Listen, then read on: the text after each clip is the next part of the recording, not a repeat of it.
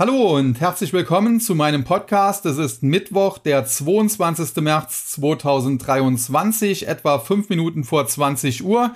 Und äh, der Podcast heute eine Sonderfolge, wie so oft, äh, zum US-Leitzinsentscheid. Und den gab es um 19 Uhr deutscher Zeit, weil die Amerikaner schon auf Sommerzeit umgestellt haben und wir noch nicht. Das machen wir erst am Wochenende und deswegen ist die Zeitverschiebung nach New York derzeit eine Stunde kürzer. Ja, der US-Leitzinsentscheid ist zunächst einmal so ausgefallen, wie weitestgehend erwartet. Die US-Notenbank hat also der Bankenkrise, die es zuletzt so ein bisschen gab, zum Trotz ihren Leitzins um weitere 25 Basispunkte auf 4,75 bis 5 Prozent angehoben. Und äh, eigentlich wäre das ja, würde man denken, eine schlechte Nachricht für den Markt. Aber es gab so viele andere Nachrichten dazu, äh, dass die eigentliche Entscheidung im Prinzip äh, keinen mehr so wirklich hinter dem Ofen hervorlockt. Zunächst einmal wurde sowohl im Statement äh, zu diesem Leitzinsentscheid, dem schriftlichen Statement zu diesem Leitzinsentscheid, als auch dann später in der Pressekonferenz, die aktuell auch noch läuft, klargestellt, das US-Bankensystem sei äh, zuletzt zwar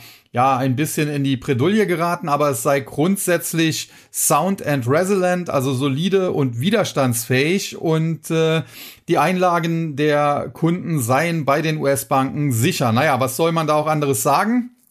Prinzipiell äh, war es allerdings durchaus wichtig, dass das gleich zu Anfang klargestellt wurde. Äh, das hat sich die Fed dann auch nicht nehmen lassen und äh, das sei dann an dieser Stelle auch erwähnt. Ansonsten aber waren die Nachrichten, die dann insbesondere auch äh, später in der Pressekonferenz kamen, auf die ich gleich noch näher eingehe, äh, eher das, was der Markt hören wollte. Aber auch im Statement schon wurde betont, ja, diese Bankenkrise, die wir zuletzt so ein bisschen hatten, die hat auch Auswirkungen auf die Realwirtschaft. Die könnte dafür sorgen, dass die wirtschaftliche Aktivität äh, ein bisschen gesenkt wird und damit auch äh, den Inflationsdruck nehmen. Insofern äh, werde man hier in Zukunft vorsichtig agieren und auch die Finanz, äh, Finanzmarktstabilität im Auge behalten. Äh, generell geht man davon aus, dass durch diese kleine Krise die Finanzierungsbedingungen tighter, also härter geworden sind, äh, auch ohne dass man jetzt hier noch groß an der Zinsschraube dreht. Und dementsprechend findet sich jetzt auch kein Statement oder kein Satz mehr im Statement, dass es noch weitere Zinserhöhungen geben wird, aber vielleicht noch eine Zinserhöhung, wenn man das so ein bisschen ja, wie das da äh, verklausuliert, formuliert war, herauslesen kann. Es gab dann auch die sogenannten Dot Plots, äh, die gibt es bei jedem zweiten Meeting. Dort äh, schätzen die FOMC-Mitglieder äh, die weitere Entwicklung ein, insbesondere auch die Inflationsrate, den Arbeitsmarkt, äh, das Wirtschaftswachstum und so weiter und natürlich auch die eigene Zinspolitik. Und da muss man sagen, der, das Leitzins-Top, die sogenannte Terminal Rate, die wird weiterhin bei 5,1 Prozent erwartet, was ebenfalls noch für einen Zinsschritt sprechen würde.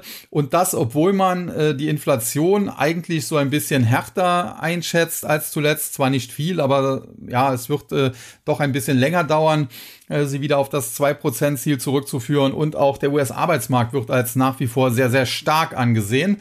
Und äh, ja, dementsprechend äh, eigentlich sogar ein bisschen eine Überraschung, dass dann trotzdem die Terminal Rate weiter bei 5,1 Prozent gesehen wird, was wie gesagt noch etwa einem weiteren Zinsschritt entsprechen würde. Und die anschließende Pressekonferenz mit Jerome Powell, die war dann natürlich auch äh, zum Teil wirklich lustig, äh, denn er hat äh, doch sich wieder einmal, wie schon äh, beim letzten Mal, eher dovisch gegeben, muss man sagen, also eher taubenhaft. Äh, so hat er beispielsweise eingestanden, dass man von Seiten der Fed auch über eine Zinspause schon nachgedacht habe. Man habe sich am Ende dagegen entschieden, weil eben die Inflation auch noch ein Thema sei. Und was ebenfalls äh, betont wurde von ihm, man solle sich in dem Statement auf Wörter äh, wie äh, May und Some und nicht auf Ongoing äh, konzentrieren, was so viel bedeutet. Naja, es besteht halt die Möglichkeit, dass wir noch was machen, aber es wird jetzt halt nicht mehr so viel sein, wenn man das so ein bisschen interpretieren möchte. Ja, äh, Grund dafür, das hat er auch ganz klar gesagt, äh, sei halt diese Bankenkrise, die wir zuletzt gesehen haben und äh, deren Auswirkungen eben äh, sei noch unklar. Man gehe davon aus, äh, dass sie tendenziell inflationssenkend äh, wirke und äh, man wachte daher jetzt hier ein bisschen ab. Also insofern, wenn man das so will, die Fed kündigt im Prinzip an, ein Zinsschritt um 25 Basispunkte kommt noch und danach machen wir eine Pause. Und äh, die Anleger an den Märkten, und äh, ich meine jetzt hier nicht unbedingt nur die Aktienmärkte, sondern insbesondere auch die schlauen Anleger an den Anleihemärkten, die lesen aber sogar noch etwas anderes da heraus. Denn äh, die äh, zweijährigen Renditen, die sind äh, mittlerweile sogar unter die Marke von vier Prozent gefallen. Heute also deutlich rückläufig und zugleich auch die äh, Rendite der Zehnjährigen, zwar nicht ganz so stark rückläufig, aber auch wieder auf 3,5 Prozent, um hier knapp 11 äh, Basispunkte gesunken. Und insofern signalisiert der Anleihenmarkt, ja, ihr könnt ja noch eine Zinserhöhung um 25 Basispunkte machen wollen, aber ihr könnt es wahrscheinlich nicht. Und auch das CME Fedwatch Tool ist in diesem Zusammenhang sehr, sehr interessant, denn das sieht für die nächste Leitzinsentscheidung äh, am 3. Mai, das ist heute sehr volatil, entweder auch keinen Zinsschritt nach oben oder eben einen kleinen Zinsschritt nach oben vor. Und äh, für den 14. Juni, also das übernächste Meeting, wird dann aber quasi erwartet, wenn die Fed denn im Mai tatsächlich nochmal 25 Basispunkte macht, dann muss sie im Juni das schon wieder rückgängig machen und äh, zurückgehen auf das aktuelle Niveau. Und äh, zum Jahresende, die letzte Leitzinsentscheidung gibt es am 13. Dezember. Da sieht äh, die Mehrheit der Anleger den US-Leitzins zwischen 4,25 und 4,5 Prozent. Und äh, das wäre dann ja äh, doch eine deutliche Senkung gegenüber den, dem aktuellen Niveau. Wir haben es ja jetzt heute erst auf 4,75 bis 5 Prozent angehoben bekommen. Und äh, dementsprechend würde das bedeuten, dass es eben äh, ab Juni mit den US-Leitzinsen schon wieder nach unten geht. Alles in allem muss man sagen, was die Fed da heute gemacht hat, äh, kam jetzt nicht wirklich überraschend. Sie bleibt sich auch im Prinzip ihrer Linie treu. Sie hatte zuletzt immer genau das gemacht, äh, an, an Sachen Zinsentscheidung, was der Markt zuvor auch größtenteils erwartet hat. Auch diesmal war es so, dass fast 90 Prozent äh, Wahrscheinlichkeit für einen 25 Basispunkte Zinsschritt bestanden hat. Der ist dann nun jetzt auch erfolgt. Und insofern äh, darf man gespannt sein. Man kann im Prinzip das CME Fedwatch Tool sich anschauen und dann schauen, ein, zwei Tage bevor die nächste Leitzinsentscheidung dann eben ist äh, im Mai, also quasi am Tag der Arbeit, am 1. Mai könnte man schauen, äh, wie da die Wahrscheinlichkeit aussieht und äh, je nachdem, was da die höchste Wahrscheinlichkeit hat, das wird höchstwahrscheinlich auch das sein, was die Fed dann am 3. Mai exekutiert. Zumindest war es äh, in den letzten Wochen und Monaten so. Und insofern habe ich eigentlich an diesem ganzen Prozedere heute, ja, äh, ich wurde da nicht groß überrascht. Ich glaube auch tatsächlich, dass es wahrscheinlich keinen weiteren Zinsschritt jetzt mehr geben wird. Aber okay, ich könnte auch noch mit äh, nochmal 25 Basispunkten, die dann einen Monat später quasi schon wieder rückgängig gemacht werden müssen, leben. Generell äh, fühle ich mich äh, mit den Aussagen, die ich hier zuletzt im Podcast äh, getätigt habe, dass die Fed eben aufpassen muss, dass sie nicht übertreibt, äh, bestätigt. Ich hatte ja für Ende des Jahres ohnehin dann erwartet, dass die Geldpolitik lockerer wird. Ich hätte gedacht, dass es über das Quantitative Tightening Programm dann gemacht wird. Und äh, das ist auch der einzige Kritikpunkt, den ich jetzt heute quasi noch habe. Denn in dem Statement äh, zum Zinsentscheid steht eben auch drin, dass man weiter die Bilanz äh, verkürzen will wie bisher. Das heißt 95 Milliarden US-Dollar pro Monat. Jetzt kann man sagen, okay, das hat die Fed so gut wie nie geschafft. Äh, sie hat dem Markt äh, letztlich über ein Jahr gesehen etwa 600 Milliarden US-Dollar an Liquidität entzogen und musste dann innerhalb von zehn Tagen wieder 300 Milliarden reinpumpen. Also insofern, äh, ja, das ist so ein bisschen äh, linke Tasche, rechte Tasche und das verstehe ich eigentlich nicht, warum man da einfach nicht äh, dieses Quantitativ Tightening Programm äh, ja, ich will jetzt nicht sagen, dass man es sofort hätte stoppen müssen, äh, aber man hätte ja ankündigen können, okay, wir machen jetzt nicht mehr 95 Milliarden, sondern äh, 75 oder 80 Milliarden pro Monat, zumal man es ja zuletzt ohnehin nie voll durchgezogen hat. Und insofern, wie gesagt, verstehe ich das nicht, warum man auf der einen Seite dem Markt signalisiert, äh, zinspolitisch sind wir mehr oder weniger fertig. Vielleicht kommen noch einmal 25 Basispunkte, vielleicht aber auch nicht. Aber das war's dann auch. Und äh, da hätte ich mir gewünscht, dass die Fed äh, darauf reagiert und hier dieses Quantitativ Tightening Programm auch mal ins Auge nimmt und vielleicht da beschließt, äh, dass man weniger tut, zumal man, wie gesagt, das ja bisher seltenst äh, komplett umgesetzt hat. Ja, alles in allem, die Marktreaktion muss man sagen, äh, insbesondere äh, auf das Statement und dann auch äh, im, im Rahmen der Pressekonferenz zunächst positiv. Äh, teilweise waren die US-Indizes deutlich im Plus, der Dow Jones teilweise über 150 Punkte, der Nasdaq äh, eher noch mehr. Äh, mittlerweile sind die Märkte wieder so ein bisschen ins Minus äh, zurückgekehrt. Aber da muss man sagen, äh, man muss hier natürlich noch so ein bisschen abwarten, woran das alles jetzt gelegen hat. Insbesondere, dass es jetzt äh, zum, zum Schluss der Pressekonferenz, also ich glaube, sie läuft immer noch, aber sie dürfte jetzt langsam zu Ende gehen, äh, ja, warum es dann jetzt wieder ein bisschen nach unten gegangen ist. Generell muss man nämlich auch sagen, okay, die Kryptos, die eigentlich äh, zuletzt äh, die, die Geldpolitik äh, viel, viel besser äh, eingefangen haben als beispielsweise selbst die Anleihenmärkte, aber insbesondere halt die Aktienmärkte. Da sieht man äh, beispielsweise, dass äh, die äh, von Anfang an jetzt nicht mehr großartig positiv äh, auf äh, die Fed reagiert haben und mittlerweile bröckeln auch hier die Gewinne, die es zwischenzeitlich mal gab, ab. Gegenüber dem Tageshoch hat der Bitcoin mittlerweile fast 1000 Dollar wieder nachgegeben. Aber generell, wie gesagt, kommt diese ganze Entscheidung doch äh, am Markt so schlecht nicht an, auch wenn die Aktienmärkte jetzt in den letzten Minuten so ein bisschen ins Minus gedreht sind. Ich glaube jetzt nicht, dass wir heute einen kompletten äh, Ausverkauf sehen werden. Und äh, ja, generell muss man auch sagen, im Rahmen der Pressekonferenz wurde Jerome Paul kurz auch mal befragt. Er hätte zuletzt ja gesagt, dass äh, der äh, ja, Disinflationsprozess in den USA begonnen habe und ob er das nach wie vor so sehe. Und äh, das hat er dann auch noch einmal quasi bestätigt. Ansonsten äh, gibt dann auch noch äh, Aussagen eben äh, im Rahmen zu dieser Bankenkrise. Äh, da muss man sagen, da hat äh, er angekündigt, dass es auch Untersuchungen gibt, beispielsweise zur Pleite der Silicon Valley Bank. Und äh, aktuell sehe ich hier gerade über die News-Ticker äh, eine Aussage, die jetzt äh, vor, vor wenigen Minuten gekommen ist, als ich den Podcast schon begonnen hatte. Er hat wohl gesagt, dass er in diesem Jahr keine Zinssenkung erwartet. Und das ist wahrscheinlich der Grund, warum der Markt dann jetzt äh, plötzlich dann doch ins Minus gedreht ist. Aber ich würde diesen Aussagen jetzt äh, nicht zu viel Beachtung schenken. Denn man muss ganz klar sagen, die Fed hat auch noch vor kurzem erzählt, dass der Leitzins viel, viel höher steigen würde. Ich erinnere mich vor etwa zwei, zweieinhalb Wochen, als Jerome Powell seinen äh, Rechenschaftsbericht äh, vor dem Senat abgegeben hat, äh, wo er am ersten Tag vor dem Senat äh, ja sehr, sehr hawkisch war. Am zweiten Tag vor dem Repräsentantenhaus hat er das dann auch schon wieder ein bisschen abgeschwächt, weil er wohl gemerkt hat, dass er übers Ziel so ein bisschen hinausgeschossen war.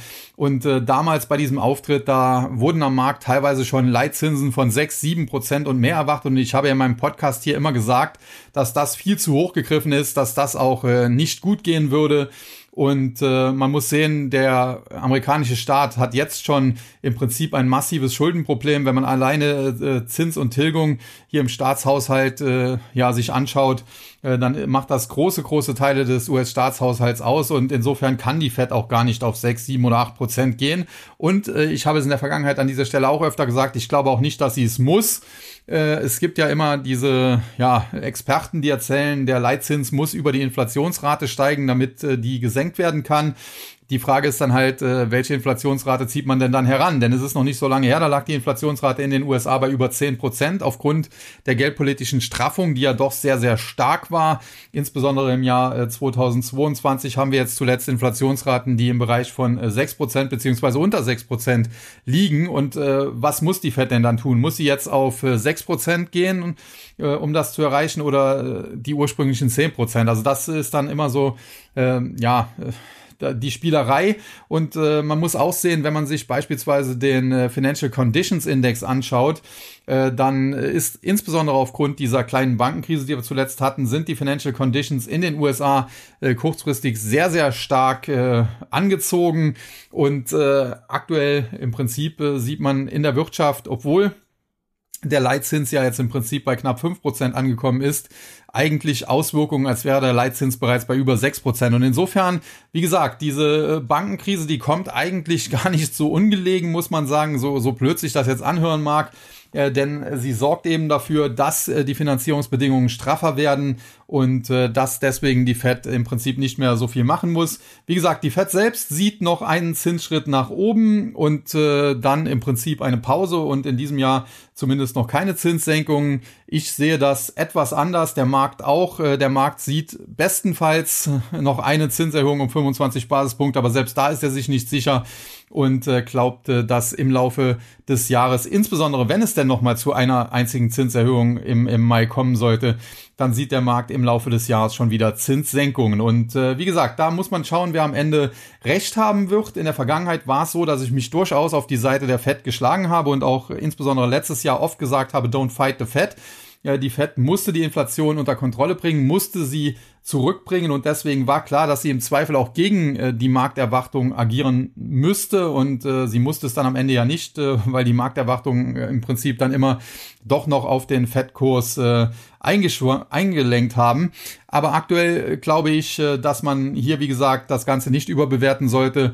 Ich schenke der Fed in dieser Hinsicht keinen Glauben, denn ich äh, bin mir eigentlich recht sicher, wir haben zuletzt eine kleine Bankenkrise gesehen und wenn die Fed so einen Titan-Kurs weiterfahren würde, dann würden wir daraus eine größere Bankenkrise machen. Und letztlich muss man auch sagen, ich habe das auf der Invest in Stuttgart zuletzt auch mal jemandem erklärt, die Inflation ist ja ein Problem innerhalb des Finanzsystems. Und wenn das Finanzsystem selbst implodiert, äh, dann ist die Inflation auch kein Problem mehr. Normalerweise gehen solche Wirtschaftskrisen auch mit starker Deflation sogar einher. Und insofern ist natürlich die oberste Priorität, und das muss auch die oberste Priorität der Notenbank sein, das äh, Finanzsystem erst einmal zu retten, zu erhalten, sagen wir es mal so, um dann äh, dieses Problem innerhalb des Systems bekämpfen zu können. Und deswegen, wie gesagt, wird Finanzmarktstabilität immer an erster Stelle stehen. Man hat es zuletzt gesehen, man war sich nicht zu schade, innerhalb von zehn Tagen im Prinzip äh, das Quantitative Tightening Programm von einem Jahr äh, quasi halb rückgängig zu machen, also quasi sechs Monate rückgängig zu machen. Und das wird auch in Zukunft nicht anders sein. Und dementsprechend, die Fed kann viel erzählen. Sie erzählt einmal noch 25 Basispunkte, dann äh, bleibt der Leitzins auf diesem Niveau bis Ende des Jahres. Der Markt sagt, im schlimmsten Fall noch eine 25 Basispunkte Zinserhöhung. Wenn die aber kommt, muss die äh, im Prinzip sofort wieder rückgängig gemacht werden im Juni und äh, bis Ende des Jahres sinkt der Leitzins dann eben noch äh, ein, zwei, vielleicht auch dreimal. Und ich denke, egal wie es am Ende kommen wird, es wird für den Markt äh, generell nicht so schlecht sein. Äh, denn eins ist klar, die Zeit der immer strafferen Geldpolitik, die nähert sich jetzt äh, dem Ende. Und dementsprechend, ich habe es zuletzt schon gesagt, äh, ich bin ja von bearish auf äh, bearish bis neutral und zuletzt dann auf neutral bis leicht bullig umgesprungen. Ich bin jetzt immer noch nicht, um das jetzt hier nicht ja, falsch auszudrücken, im absoluten Bullenlager und sehe jetzt hier auch noch nicht die neuen Allzeithochs, wie das einige Apologeten ja auch wieder tun. Aber ich denke, der Markt kann mit äh, diesen Aussichten ganz gut leben. Die Tiefs sollten im Markt drin sein und tendenziell bin ich bullig.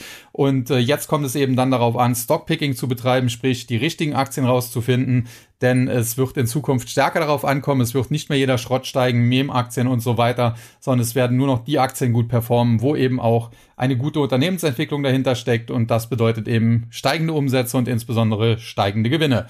Ja, das äh, mein Statement dazu und das soll es dann für heute auch gewesen sein. In diesem Sinne verabschiede ich mich und wünsche allen wie immer einen schönen Abend und einen weiterhin noch erfolgreichen Handelstag und dann hören wir uns am Freitag an dieser Stelle wieder. Tschüss und bye bye bis dahin. Es verabschiedet sich wie immer ihr euer Sascha Huber.